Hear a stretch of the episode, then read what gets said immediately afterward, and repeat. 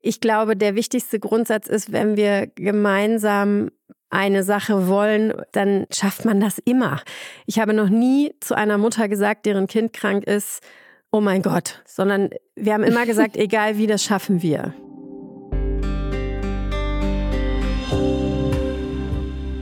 »40 Stunden und mehr arbeiten im Klinikbetrieb. Wer von euch macht es? Wer von euch macht es gerne? Wer von euch kann sich vorstellen, das auf Dauer zu machen? Immer mehr Ärztinnen und Ärzte wünschen sich flexiblere Arbeitszeitmodelle. Gerade auch in der Klinik. Darüber sprechen wir mit unserer heutigen Gästin Dr. Ina Rühl. Sie ist Fachärztin für Gynäkologie und Geburtshilfe und seit April Chefärztin der Geburtshilfe des Rotkreuz-Klinikums München. Sie selbst arbeitet 40 Stunden und wahrscheinlich mehr, will aber ihren Mitarbeiterinnen und Mitarbeitern innovative Arbeitszeitmodelle ermöglichen. Wie das gelingt und wo die Grenzen sind, Darüber sprechen wir heute mit ihr und ich freue mich sehr auf dieses Gespräch. Mein Name ist Julia Rotherbel, ich bin Chefredakteurin der Apothekenumschau und ich wünsche euch jetzt ganz viel Spaß beim Zuhören. Frau Doktor, übernehmen Sie. Ein Podcast von gesundheithören.de und Apothekenumschau Pro. Hallo Ina. Hi. Hallo Julia, grüß dich. Schön, dass du hier bist und dass du mit mir sprichst heute. Ja, danke, dass ich bei euch sein darf. Na, erstmal herzlichen Glückwunsch zur neuen Stelle. Vielen Dank. Wie fühlt es sich an? Ehrlich gesagt, gar nicht so anders. Also es ist ähm, im Moment vielleicht auch noch so ein Gefühl, als wäre mein Chef im Urlaub und wird wiederkommen. Aber nee, es fühlt sich gut an. Also macht, macht Spaß und ist ähm, ich glaube, wir sind ganz gut gestartet. Perfekt. Ina, ich würde gerne mit dir heute unter anderem über Arbeitszeitmodelle in der Klinik sprechen. Und was ich mich bei dem Thema immer so frage, warum wir da überhaupt noch drüber reden müssen.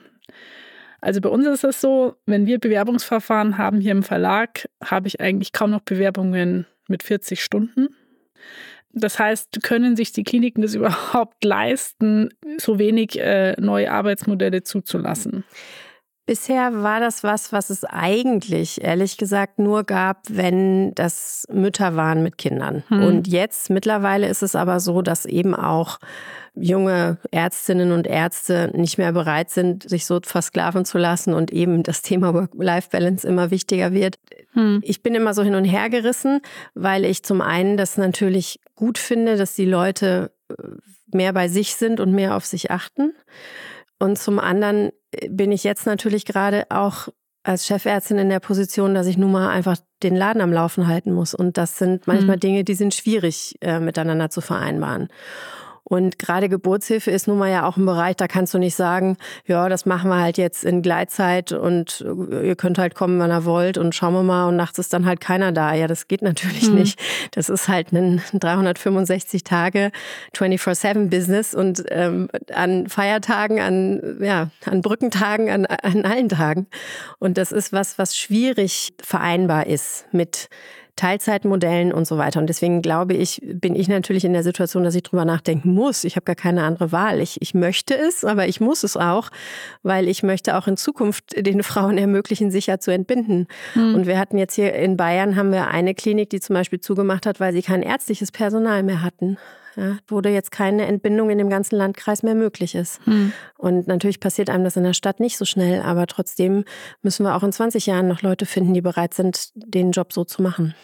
Welchen Erwartungshaltungen begegnest du denn, wenn du Vorstellungsgespräche machst? Also ist tatsächlich neben, ich möchte nicht mehr Vollzeit arbeiten, auch eine Erwartungshaltung, ich will nicht am Wochenende arbeiten oder nicht an Feiertagen oder nicht nachts? Oder ist, ich stelle mir das so vor, wenn ich mir überlege, ich hätte mich entschieden, in der Geburtshilfe zu arbeiten. Egal ob als Hebamme, Krankenschwester oder Ärztin, muss ich ja wahrscheinlich irgendwie irgendwann gecheckt haben, dass das ein 24-Stunden-Betrieb ist. Also ist es doch eigentlich unrealistisch, dann zu sagen, ich möchte da arbeiten, aber auf keinen Fall einen Nachtdienst machen, weil nachts kommt niemand mit wen. Deswegen, ähm, ich habe das auch noch nie selber erlebt. Also ich habe noch nie erlebt, dass eine Bewerberin vor mir saß und gesagt hat, ich möchte nicht am Wochenende arbeiten. Hm die Kolleginnen und Kollegen, die neu kommen, fangen eigentlich immer mit 100 Prozent an, es sei denn, es sind äh, Mütter, die in Teilzeit arbeiten. Und häufig okay. kommen dann diese Wünsche erst zu einem späteren Zeitpunkt. Also mhm. wir hatten Phasen, wo wir wirklich nicht gut besetzt waren und wo die Belastung sehr hoch war und wo dann eben ein, zwei Kollegen gekommen sind und gesagt haben, wir würden ganz gerne ein bisschen reduzieren. Und ich glaube, meine persönliche Philosophie ist, dass ich immer versuche, es für alle lebbar zu machen. Und natürlich, wie gesagt, der Laden muss laufen, aber ich würde jetzt auch nie jemanden, der die Größe und die Stärke hat, zu erkennen, dass es ihn zu sehr belastet, würde ich jetzt niemals deswegen nicht mehr haben wollen oder was auch immer. Hm. Im Gegenteil, ich finde, das ist ja auch ein sehr gesunder Prozess zu merken, ich kann nicht mehr als das. Und das ist ja auch nicht in meinem Sinne, weil wenn ich überforderte Mitarbeiterinnen und Mitarbeiter habe, dann können die auch ihre Leistung gar nicht bringen. Vor allem mir ist es wichtig, dass wir ein gemeinsames schaffen und ähm, da muss es für jeden irgendwie eine, eine Nische geben. Und bisher ist es uns auch immer gut gelungen.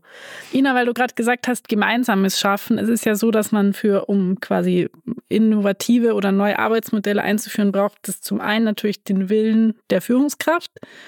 Und ich glaube, es braucht aber auch das Team, das das Ganze mitträgt. Also was wir in diesen Podcast-Folgen immer wieder hören, ist, dass uns Frauen erzählen, wenn ich nach der Schwangerschaft in Teilzeit wiederkomme, dann habe ich das Gefühl, ich werde nicht mehr als vollwertiges Teammitglied wahrgenommen. Jeder hat nur Angst, dass mein Kind krank wird und ich dann auch ausfalle. In chirurgischen Fächern ist es dann oft schon in der Schwangerschaft. Ich kann dann bestimmte Dinge nicht machen und fühle mich deswegen schlecht. Wie schaffst du es auch, so ein Team Spirit ähm, hinzukriegen, dass solche Modelle dann auch von allen mitgetragen werden? Also erstmal ist die Geburtshilfe eben, weil sie rund um die Uhr ist eigentlich dazu gar nicht so schlecht geeignet, weil wir hatten zum Beispiel schon ähm, Modelle, wo wir Müttern angeboten haben, dass sie halt wirklich nur am Wochenende oder nur nachts kommen mhm. ähm, oder am Wochenende tags oder was auch immer, weil dann der Mann zu Hause war oder die Schwiegereltern oder wer auch immer auf die Kinder aufpassen konnte. Das heißt, ähm, wo wir versucht haben, Möglichkeiten zu finden, wie sie trotzdem ihre Weiterbildung bei uns machen konnten. Und das war zum Teil natürlich für das Team auch cool, ja, weil wenn ich jetzt eine Mutter habe, die sagt, ich möchte Samstag, Sonntag tags arbeiten, Samstag, Sonntag tags sind nicht die beliebtesten Arbeitszeiten für junge Leute, die am Freitag gerne einen trinken gehen. Mhm. Und dementsprechend ähm, war das für das Team sogar gut. Ja, also mhm. ich glaube, der wichtigste Grundsatz ist, wenn wir gemeinsam eine Sache wollen, dann schafft man das immer. Ich habe noch nie zu einer Mutter gesagt, deren Kind krank ist, oh mein Gott, sondern wir haben immer gesagt, egal wie, das schaffen wir. Ja, oder mhm. auch wenn, wenn in der Familie irgendwelche Situationen waren oder was auch immer. Wir haben immer, ich glaube, weil wir das immer so vorgelebt haben und weil wir immer gesagt haben, Familie ist wichtiger, das hier ist, wir lieben diesen Job, wir tun alles für diesen Job, das ist ein ganz großer Teil unseres Lebens, aber es ist nur unser Job. Das darf man auch nicht vergessen. Und weil wir das immer so machen, funktioniert es auch. Weil jeder weiß, wenn sowas ist, rücken alle zusammen. Und jeder weiß, wenn bei mir was ist, wenn ich krank bin, mhm. wenn irgendwas ist, wir schaffen das. Und ich mhm. glaube, das, ähm, das lohnt sich. Also in unserem Team lohnt es sich.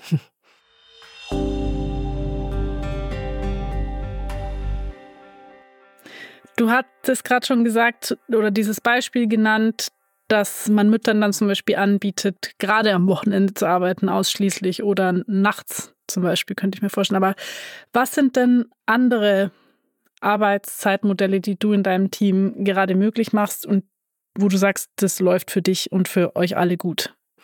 Also das ist erst noch in Erarbeitung, aber was natürlich auch ein Thema ist, ist, dass wir zum Beispiel gerade in München Schwierigkeiten haben, Kinderbetreuungszeiten zu bekommen, die, mhm. ähm, die sich mit den Arbeitszeiten in der Klinik decken. Also bei uns ist es so, dass wir um 7.30 Uhr starten und ähm, wir haben jetzt aber schon verschiedene Positionen, wo dieser Start um 7.30 Uhr halt eben nicht unbedingt notwendig ist. Sprich, ich würde jetzt nicht jemandem sagen, er kann hier nicht arbeiten, weil er leider erst um 8 sein Kind in den Kindergarten bringen kann, sondern wir haben halt Positionen, wo man dann halt auch eben um acht starten kann oder um 8.30 Uhr starten kann. Und wir haben überlegt, ob es nicht gerade eben sinnvoller wäre, dass man eben so eine Art Zwischen Schicht hat, die bewusst später anfängt.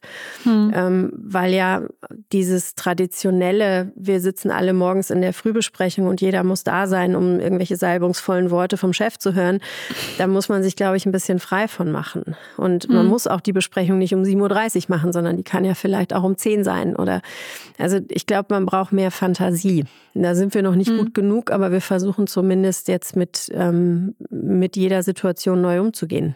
Gibt es denn auch ein Beispiel, wo du sagst, boah, das haben wir ausprobiert oder das hast du im Laufe deiner eigenen Karriere irgendwo gesehen, dass das ausprobiert wurde und es ist komplett schief gegangen. Das kommt aus dir und den Gründen für dich nicht in Frage. Nee, würde ich nicht sagen, dass ich, dass okay. irgendwas für mich gar nicht in Frage käme. Allerdings ähm, glaube ich, dass wir politisch halt ein schwierigen Aspekt haben und das ist ähm, der durchaus verständliche Wunsch, wenn jetzt zum Beispiel jemand in Teilzeit arbeiten möchte mit verkürzten Tagen. Also häufig ist Teilzeit ja, dass man ganze Tage arbeitet und dann ganze Tage frei hat. Das mhm. ist natürlich für die Kinderbetreuung nur sehr mäßig hilfreich, ja, weil dann habe ich vielleicht einen Tag, wo ich mal schaffe, 17 Ladungen Wäsche zu waschen, aber ich habe halt nicht die Möglichkeit, jeden Nachmittag mit meinem Kind zu verbringen. Hm. Und ähm, da ist halt das Problem, dass derjenige dann einfach fehlt. Also diese Position ist ja dann ab 13 Uhr, ab 14 Uhr, wann auch immer, ist diese Position nicht mehr besetzt. Und wir haben jetzt festgestellt, also abgesehen davon, dass die Frauen, die in Teilzeit arbeiten, nun wirklich ja bewiesenermaßen effektiver sind, ist es wirklich so, dass äh, wir festgestellt haben, dass es eben doch Bereiche gibt, wo das möglich ist. Nur als Beispiel, wir haben geplante Kaiserschnitte sind halt vormittags und die sind dann auch irgendwann vorbei. Das heißt, wenn dann die hm. ungeplanten Kaiserschnitte kommen, kann dann vielleicht jemand, der sonst in der Ambulanz oder in anderen Bereichen, Präpartalstation oder so tätig ist, kann dann vielleicht diese ungeplanten Kaiserschnitte machen. Aber die Kollegin, die an der Hälfte des Tages nach Hause geht, die hat dann schon die geplanten Kaiserschnitte erledigt und so weiter. Also es gibt, äh, glaube ich, viel mehr Möglichkeiten, die wir uns gar nicht erlauben, dran zu denken. Und mein Wunsch wäre, dass es da auch noch politische Möglichkeiten gäbe, dass eben sowas besser unterstützt wird. Natürlich kriege ich diese Person nicht on top, ja, die kriege ich nicht mhm. umsonst, mhm. aber dass es halt zumindest nicht einen Nachteil bedeutet, mehrere Teilzeitkräfte äh, einzustellen anstelle einer Vollzeitkraft, weil natürlich ist es teurer für die Klinik, ja, wenn ich mehrere Teilzeitpersonen habe. Und ich kam jetzt auch an das Problem, dass ich, ähm, ich wollte zwei leitende Oberärztinnen haben, eben bewusst zwei Teilzeitmütter. Und das ist gar nicht so einfach, wie man sich das vorstellt. Also da gibt es quasi viele ähm, Hürden, die eigentlich ursprünglich mal gedacht waren zum Wohle einer Teilzeitkraft, aber die sich dann wieder zum Nachteil für den, für den Träger verwandeln. Zum Beispiel? Ganz banale Geschichte, wenn ich jetzt eine Oberärztin habe, die 75 Prozent arbeitet und eine, die 80% arbeitet und ich möchte gerne, dass beide zu 50 Prozent leitende Oberärztinnen sind, muss ich ihnen beiden ihr 80 Prozent und ihr 75 Prozent Gehalt voll für die leitende Oberarztstelle zahlen. Das heißt, ich bezahle 1,5 okay. Menschen leitenden Oberarzt und das kann ich mir nicht leisten. Ja? Ich muss mich refinanzieren. Mhm. Das ist in der Geburtshilfe schier nicht möglich. Und dementsprechend ist es was, was tatsächlich ähm, eigentlich bedeuten würde, ich kann das gar nicht machen. Ja, und jetzt habe ich, mhm. hab ich gemeinsam überlegt mit der Verwaltung, was gäbe es für Möglichkeiten. Gibt es die Möglichkeit, dass man zum Beispiel beidem als 45 Prozent leitenden Oberarzt anstellt? Das dürfte man wieder. Und die Idee ist ja eigentlich eine gute, weil man will denjenigen besser bezahlen. Aber wenn sie dann die Chance gar nicht bekommen, die Stelle zu kriegen, weil es für den Träger zu teuer wird, dann ist es ja eigentlich wieder Nachteil. Und so glaube hm. ich, gibt es leider viele Dinge, die ursprünglich als Vorteil für die Teilzeitkräfte gedacht waren und die aber am Ende dann leider sich als Nachteil herausstellen können. Aber wenn du sagst, du hast mit der Verwaltung gesprochen, das heißt, es gibt bei euch an der Klinik schon die Bereitschaft, hier auch nicht nur von deiner Seite, sondern auch von der Seite des Trägers und der Verwaltung hier Möglichkeiten zu schaffen. Doch sehr. Die Bereitschaft ist auf jeden Fall da, was sicherlich auch daran liegt, dass äh, gerade in der Führungsebene, Geschäftsführung, Klinikdirektion und so weiter, das sind Frauen und Mütter. Mhm. Und deswegen äh, habe ich schon den Eindruck, dass da ein bisschen ein Umdenken stattgefunden hat. In meiner Oberarztriege sind bis auf eine alles Teilzeitmütter. Und hast du das Gefühl, wenn du so an die gesamte Branche quasi denkst, dass eure Klinik die Ausnahme oder eine Ausnahme ist? Ja, eigentlich schon. Ähm, es gibt natürlich andere Bereiche, wo das mittlerweile schon auch üblicher ist. Aber wenn ich gerade so an die Gynäkologie und die Geburtshilfe denke, ich weiß natürlich nicht unbedingt, wie es in allen anderen Kliniken ist, aber ich weiß, wie es früher war, als ich noch an der Uniklinik war. Hm. Und als ich an der Uniklinik war, gab es keinen Teilzeit-Oberarzt. Hm. Das wird sich geändert haben, denke ich.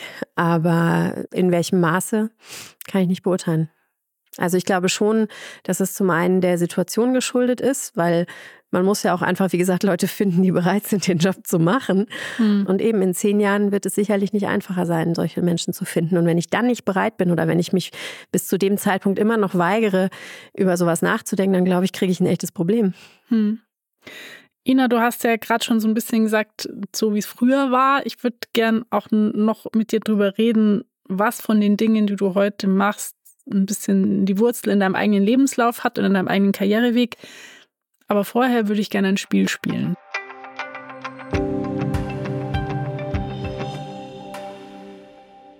Dafür kommt jetzt die Anja zu uns. Oha. Hallo. Hallo, ihr beiden. Hi. Und ich darf vorher einmal Nase putzen. Ja, natürlich.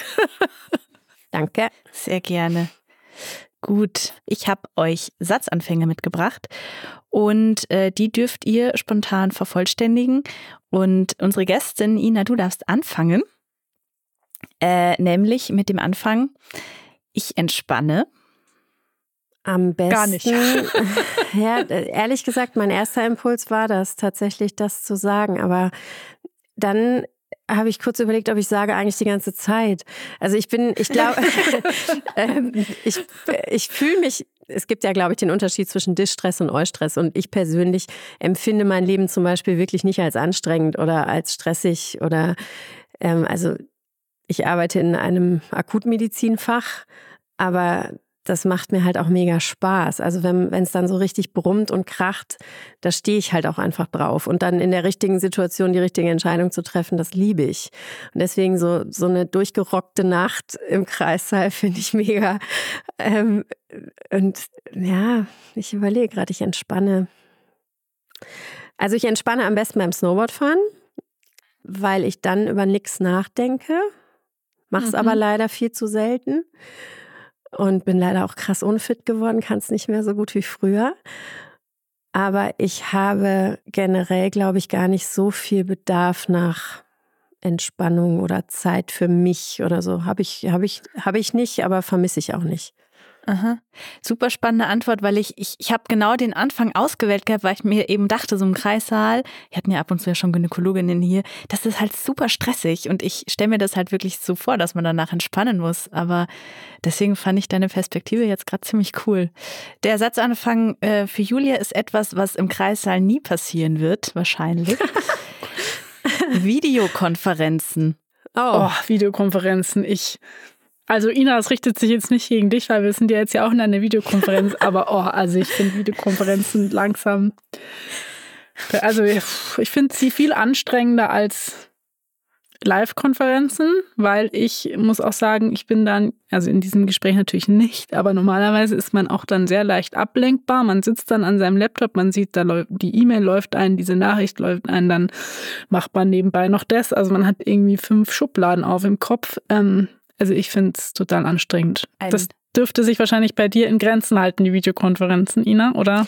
Bin ich, also, ist das ein Klischee, was ich im Kopf habe, aber. Naja, das ist jetzt gar nicht mehr so selten. Also in dieser Corona-Zeit sind wir dann plötzlich alle digitalisiert worden und ich war zu, mhm. äh, zuständig hier für die Organisation eines Corona-sicheren Kreissaals.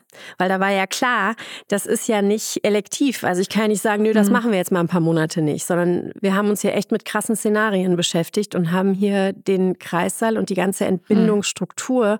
so aufgebaut, dass wir in Corona-Zeiten das hier hinkriegen konnten. Und da Eben, am Anfang hatten wir keine einzige Kamera, keinen einzigen WebEx-Zugang und ich hing ja mal mit dem Handy so halb aus dem Fenster, damit ich an diesen Videokonferenzen teilnehmen konnte. Mhm. Also es war eine Katastrophe. Deswegen ich persönlich bin jetzt gerade noch an dem Punkt, dass ich mich erfreue, wenn es überhaupt funktioniert. Und ich fand aber auch, dass viele Besprechungen dadurch ehrlich gesagt dreimal schneller gehen weil man nicht so viel rumlabert, sondern weil man zack, zack, zack die Themen schnell durchzieht. Also ich will jetzt nicht sagen, dass ich ein Fan von Videokonferenzen bin, aber ich finde es gar nicht so schlecht.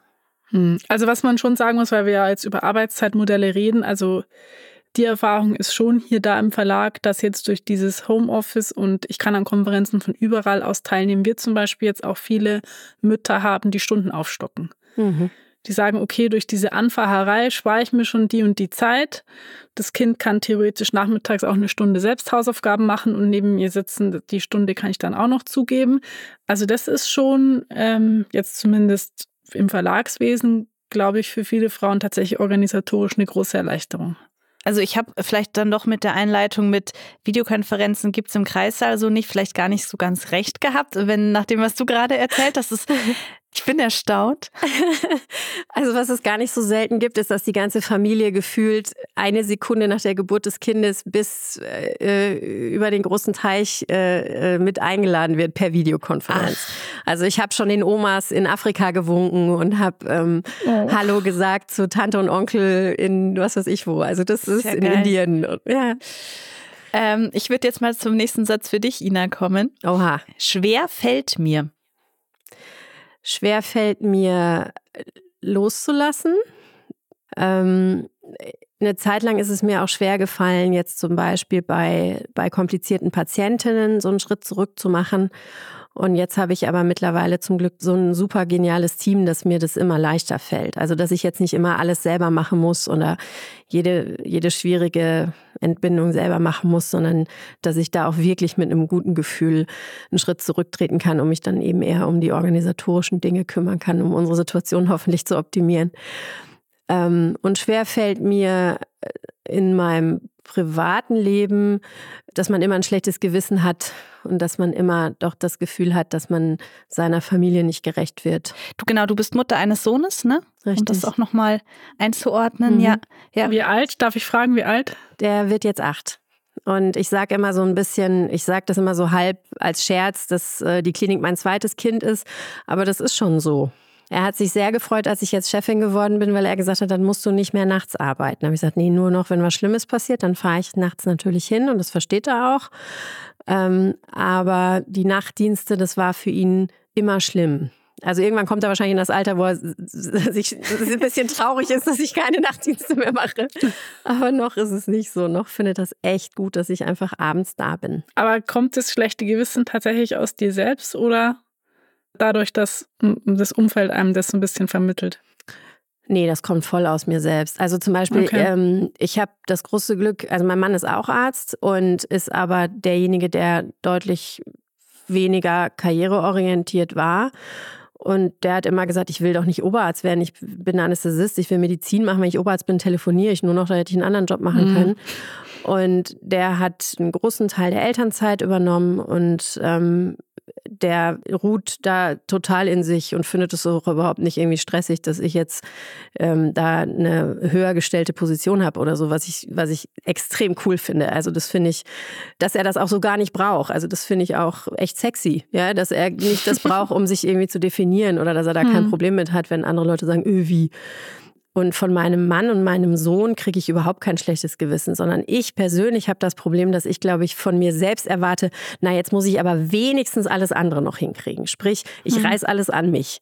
Ich krieg, ähm, mein Mann kriegt gar nicht die Chance, manche Dinge zu machen, ähm, weil ich das dann schon erledigt habe. Aber ich meinte auch gar nicht quasi mit Umfeld, dass dein Sohn oder dein Mann ein schlechtes Gewissen machen, sondern also wir haben das gleiche Modell. Mein Mann hat auch Elternzeit gemacht und arbeitet nicht Vollzeit im Gegensatz zu mir. Also ich schätze mal, das ist jetzt wahrscheinlich exakt das gleiche Modell. Mhm. Ähm, manchmal muss ich mich dann echt hinterfragen und sagen, okay, kommt das jetzt von mir oder kommt es, weil irgendwie am Elternabend der Satz gefallen ist, na, die Frau Rotheimer brauchen wir jetzt eh nicht fragen, ob sie den Kuchen backt, weil das schafft die eh zeitlich nicht. Dass man immer so auch von außen vermittelt bekommt, hm, so semi, dass, dass du Vollzeit arbeitest und dein Kind nicht so viel siehst wie die meisten anderen, die hier sitzen. Also was ich schon mal erlebt habe, sind so Nebensätze wie, naja, wenn das Kind dann von 7 bis 17 Uhr in die Krippe geht, warum schafft man sich dann überhaupt ein Kind an? Hm. Oder, oh, aber der muss doch die ersten drei Jahre bei seinen Eltern bleiben. Nee, muss er nicht. Alle anderen auf der Welt machen das auch nicht und die sind auch nicht alle Meuchelmörder geworden. Also ich habe mal nachts um drei eine wütende E-Mail an den damaligen ähm, Bürgermeister geschrieben, weil ich hier saß und nach einem Kindergarten gesucht habe, der eine Öffnungszeit hat, der meinem Mann und mir ermöglicht zu arbeiten. Und habe dann geschrieben, anscheinend wollen sie nicht, dass Frauen wie ich in ihrer Stadt arbeiten. Ich war so sauer, mhm. weil ich keinen mhm. Kindergarten gefunden habe, der mhm. das mir ermöglicht hat, weil mein Mann und ich beide um sieben 7.30 Uhr umgezogen in der Besprechung sitzen mussten. Und dann haben wir schließlich eingefunden, wo wir das Kind morgens um sieben durch die Tür treten konnten, damit wir rechtzeitig in unsere Besprechungen kommen. Nur das ist, äh, das war privat, da mussten wir viel Geld für zahlen. Das äh, war jeden Cent wert, aber darum geht es nicht. Es war, dann wurde wieder gesagt, oh ja, hier elitär und die Ärzte und nehmen wir dann den privaten Kindergarten. Nee, ich habe nach Öffnungszeiten gesucht, nicht nach pädagogischen Konzepten. Ja, mhm. oder auch mit der Schule. Also findet man eine Schule, äh, die morgens das Kind betreut. Ja, bis ich einen Babysitter gefunden habe, der morgens kommt und dann meinen Sohn zum Bus bringt. Also es ist halt einfach, die Strukturen sind extrem schwierig. Ähm, also wir, wir haben ganz, ganz viel gearbeitet, um genug Geld zu verdienen, damit wir uns leisten können, viel zu arbeiten. Und das finde ich ein bisschen absurd. Das ist ja. total absurd. Aber ja. lustig, ich habe auch einen, einen Brief an den Bürgermeister geschrieben. Allerdings ging es um den Krippenplatz. ja, siehst du, ähnliche, also es ist halt, es ist halt wirklich, und da muss ich sagen, ich komme ursprünglich aus dem, aus dem Ruhrpott, da sind die schon ein Stück weiter. Oder Berlin ist weiter, ganz Ostdeutschland ist weiter, was das angeht, weil da war es normal, dass, dass äh, die Mutter gearbeitet mhm. hat. Und da haben wir irgendwie einen Rückschritt gemacht. Also das ist ähm, nicht so gut für mich zu verstehen. So, ich würde jetzt mal kurz einhaken, hier auch ein bisschen mit Blick auf, was wir ja, ja noch im zweiten Teil des Gesprächs haben ja, wir wollten. Wir machen die nächste Frage. Oder wir hören auf mit der Fragerunde und machen weiter mit dem Gespräch. Nein, ich habe noch zwei Sätze und da würde ich total gerne die zweite okay. Antwort noch hören. Oh, war ja. Genau, Julia, an dich. Ich, Mist, jetzt gebe ich ihn doch. ich bezeichne mich selbst als. Oh Gott. Ich bezeichne mich selbst als um, Feministin. Auch wenn der Begriff mittlerweile so richtig doof besetzt ist. Ist mir aber egal. Mhm. Ich bezeichne mich selbst als chronobiologisch diskriminiert, weil ich nicht checke, dass ich schon so krass alt bin. chronobiologisch diskriminiert, ja. das ist ja unfassbar schön. Habe ich noch nicht gehört. Das muss ich mir merken. Also du möchtest nicht altern, heißt das quasi in Übersetzung für mhm. mich jetzt? Naja, nicht altern wollen, weiß ich nicht, aber ich habe irgendwie so das Gefühl, wo ist denn die Zeit so hin? Und ich beneide, ja. ah. ich, eben, das fing schon an mit der Familienplanung. Ich bin ja ganz alt Mama geworden. Ich war, mhm. ich war schon leitende Oberärztin und ich war, war schon 40. Und ich sage immer meinen Assistenzärztin, macht das bloß nicht, kriegt eure Kinder früher, ja, weil sonst, das ist doch voll schade, wenn man das, das macht mega Spaß und das kannst du nicht so spät mit anfangen, das ist so schade. Und ähm, mein Sohn findet es anscheinend cool, dass er ein Einzelkind ist. Ich weiß nicht, ob er das später auch so sehen wird, wenn er sich dann um seine alten Eltern kümmert. Aber ähm, auf jeden Fall, das war jetzt nicht mein Plan. Und zum Beispiel dann zu merken, okay, jetzt ist eigentlich echt schon ein bisschen zu spät für noch mehr als ein Kind, das ist halt schon schade. Und da habe ich mich schon ein bisschen chronobiologisch diskriminiert gefühlt und, und auch, ja, wenn ich zum Beispiel Jetzt kam neulich so eine Aufruf, die haben Leute gesucht, die irgendwo im peruanischen Dschungel bei so einem Aufbau von einer Station mithelfen, die sich um Mutter-Kind-Gesundheit mhm. kümmert. Da habe ich gesagt, oh, da hätte ich ja mega Bock drauf, das mal so zwei Jahre zu machen. Da habe ich gesagt, Moment mal kurz, das ist jetzt vielleicht gerade ein bisschen ungünstig. Oder dass ich, ja, also ich, ich hätte schon auch Bock, nochmal ein paar andere Dinge zu machen und meinen Aha. Lebenslauf ein bisschen schiefer zu machen, als er ist. Und da bin ich eigentlich schon ein bisschen alt für. Aber tatsächlich wirkt dein Lebenslauf nicht so, als hättest du viele Kurven gemacht. Nee, und das ist ja total bescheuert. Also vor allem ich persönlich würde mich vielleicht gar, also ich glaube, ich würde mich gar nicht einstellen, weil ich stehe total auf schiefe Lebensläufe. Also ich stehe auf Leute, die vorher eine Schreinerlehre gemacht haben und solche Leute, finde ich, braucht man. Ja, und nicht nur die kleinen Strebermädchen, die halt mit 18 schon studieren gehen und ja, überhaupt gar nicht drüber nachgedacht haben, ob sie jetzt wirklich, also was das auch bedeutet, worauf sie sich einlassen, wenn sie Medizin studieren. Und im Nachhinein zum Beispiel hätte ich mir selber geraten, mach ein Gap hier, reiß rum, mach noch irgendwas anderes.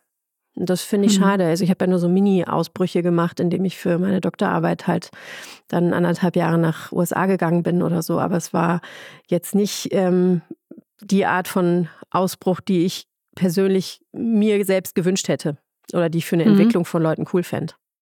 Ich habe beim Blick auf deinen Lebenslauf ehrlicherweise gar nicht gedacht Strebermädchen, aber was ich schon gedacht habe, ist, wir machen ja diesen Podcast auch, weil es in der Medizin immer noch diese gläserne Decke gibt. Also das ist ja einfach Fakt, wenn man sich anguckt, wie die Verteilung der Führungsposition ist. Bei dir könnte man sich jetzt überlegen, bist du jemals daran gestoßen eigentlich? Naja, also ich habe mich an so ein paar ähm, Ratschläge nicht gehalten. Also ich bin zum falschen Zeitpunkt zum Forschen gegangen, ähm, habe die Uni-Karriere verlassen, bewusst. Also habe gesagt, nee, ich bleibe jetzt hier nicht, obwohl ich hätte bleiben können, was sicherlich karrieremäßig schlauer gewesen wäre. Trotzdem bin ich jetzt hier, wo ich bin, aber eine richtige gläserne Decke, nee, kann ich nicht behaupten. Also ich, ich habe immer das, was ich gemacht habe, habe ich immer einfach volle Lotte gemacht. Hm. Aber ich bin auf nicht so viele Widerstände gestoßen, das könnte ich jetzt nicht behaupten. Ich meine, ich bin ja quasi hier vorher leitende Oberärztin gewesen in diesem Haus, was ja sehr, sehr unüblich ist, gerade in der Medizin. Und da zum Beispiel mhm. muss ich auch sagen, dass das so extrem unüblich ist, ähm, halte ich nicht für besonders schlau. Weil in vielen Kliniken passiert dadurch nämlich ähm, ganz schöner Einbruch der Leistungen und auch das Team wird völlig durcheinander gewürfelt. Und ich sehe schon viele Vorteile in so einer externen Besetzung. Also wenn ich jetzt woanders hingegangen wäre, dann hätte ich mich ja nochmal total neu definieren können. Und hm. so bin ich halt Ina, die aus dem Team heraus Chefin geworden ist. Aber auf der anderen Seite steckt da natürlich auch eine mega riesige Chance drin, ja, weil wir schon im Vorfeld uns gemeinsam überlegt haben, wie wollen wir es uns gestalten und wie wollen wir es machen. Und weil ich eben die Nähe zum Team habe, die ich in der Art und Weise, glaube ich, nicht hätte aufbauen können. Und damit meine ich die Schwestern, die Hebammen alle, weil hm. ich, glaube ich, wenn ich jetzt als Chefin von extern gekommen wäre, gar nicht die Chance bekommen hätte, die Leute so echt kennenzulernen, wie ich sie kennengelernt habe. Und eben gemeinsam durch die Nachtdienste durchzuleiden oder so. Das ist, ähm, bringt natürlich ganz viel Nähe. Und das hat den großen Vorteil, dass ich jetzt diese flache Hierarchie haben kann die ich sonst vielleicht niemals hätte schaffen können. So, jetzt würde ich hier nochmal eingrätschen und das, das Spiel äh, offiziell kurz mal beenden. Ja. Danke, Anja. Danke.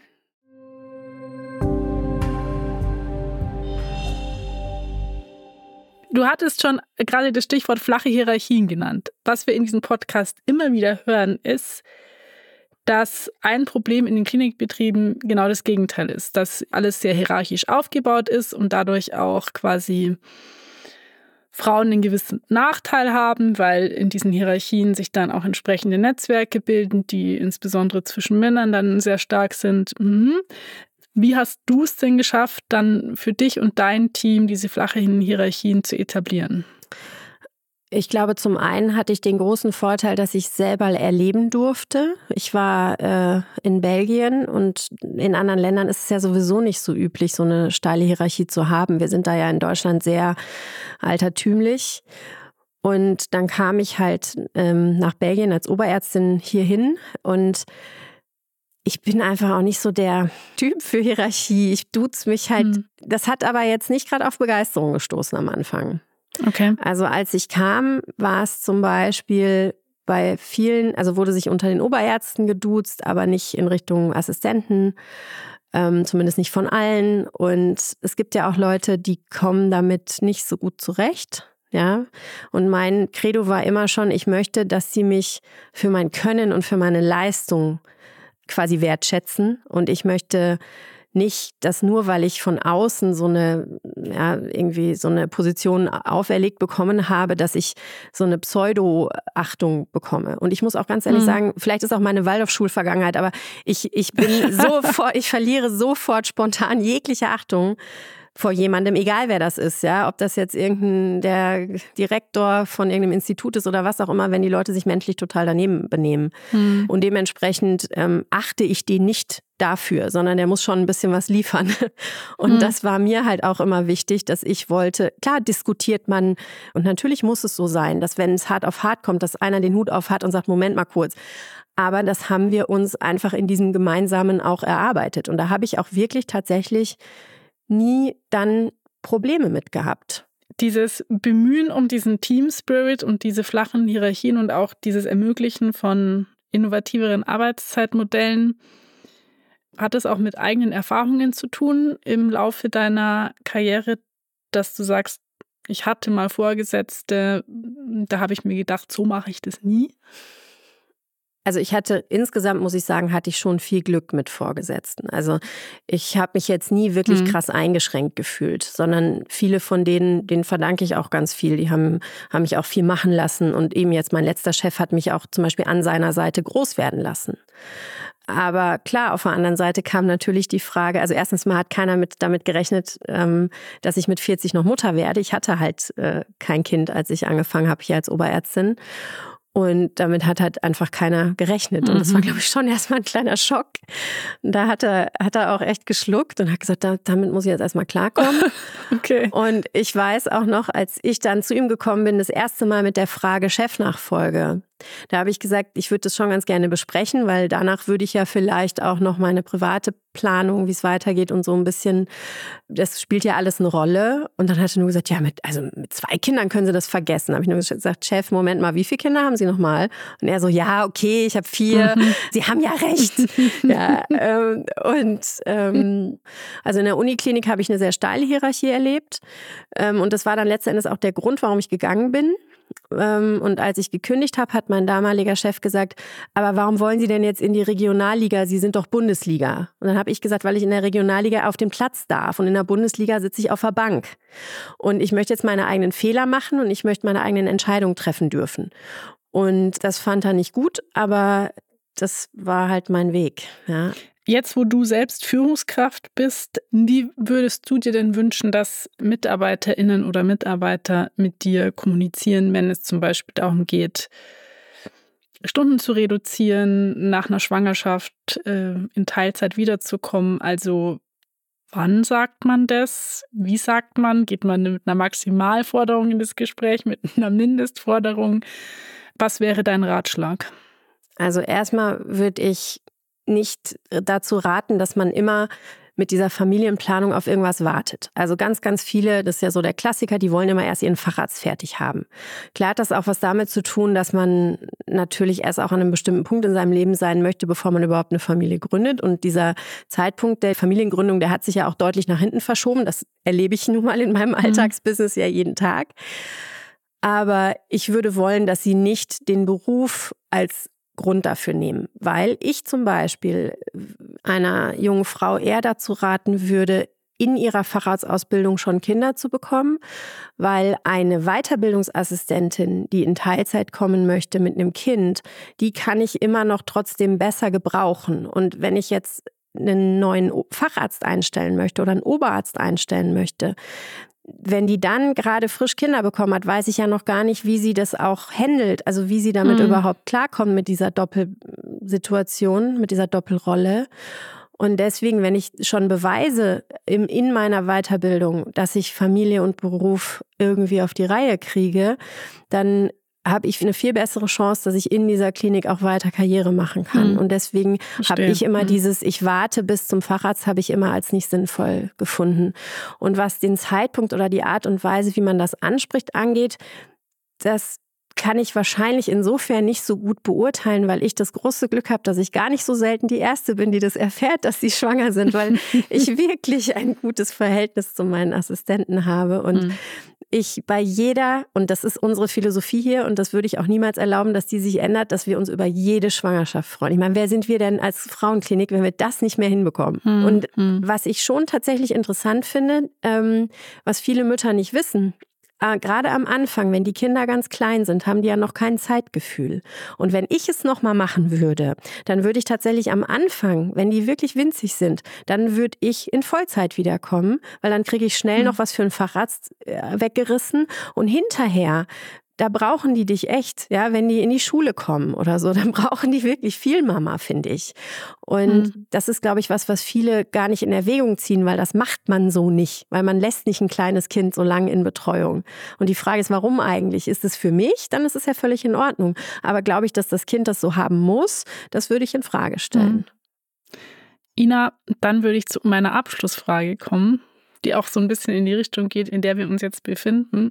Du selber arbeitest ja in einem sehr klassischen Modell. Du arbeitest einmal 40 Stunden. Kam das für dich persönlich nie in Frage, Stunden zu reduzieren? Also mein Mann hat mal zu mir gesagt, egal ob du jetzt in der Klinik wärst oder eine Praxis oder was du auch machen würdest, der Job hat für dich immer schon eine wahnsinnig große Bedeutung gehabt und hat immer schon eine große Rolle in deinem Leben mhm. gespielt. Und deswegen würde er jetzt sagen, das wird sie sowieso nicht machen. ich glaube, dass ich jetzt tatsächlich an dem Punkt bin, ich meine, ich habe ja früher nicht 40 Stunden gearbeitet, sondern eher so 70. Mhm. Und jetzt bin ich an dem Punkt, dass ich auch sehr effektiv zum richtigen Zeitpunkt sage, ich gehe jetzt. Und dass es mir jetzt leichter fällt, natürlich auch aufgrund meiner Position, klar, aber auch mental leichter fällt, mhm. wirklich dann auch zu gehen. Und das hätte ich vor zehn Jahren wahrscheinlich einfach so noch nicht gekonnt, weil da konnte ich eben noch nicht gut genug loslassen. Und das ist auch ein Lernprozess. Das hat bei mir vielleicht ein bisschen zu lange gedauert. Aber deswegen, ich persönlich für mich habe das tatsächlich nicht in Erwägung gezogen, aber auch weil ich nicht den Bedarf hatte. Ich, hm. ich habe ich hab den Eindruck, dass es meinem Kind gut so ging.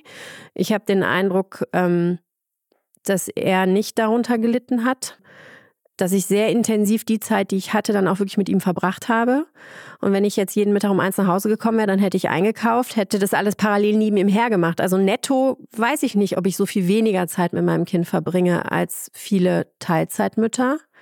Hm. Und ähm, für mich hat sich's richtig angefühlt. Aber vielleicht sehe ich das irgendwann mal anders, wenn ich mich frage, war es das wert oder so. Das im Moment würde ich sagen, das war mein Weg und der fühlte sich immer richtig an. Wir lassen dich schweren Herzens gehen. War ein schönes Gespräch, fand ich. Vielen Dank euch. Und ich sage vielen Dank, dass du da warst. Ich danke.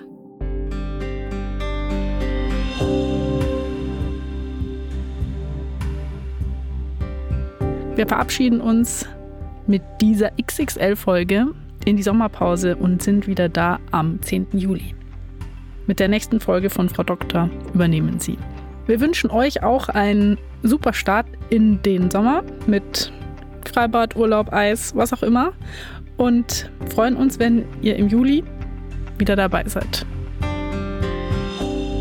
Ein Podcast von gesundheithören.de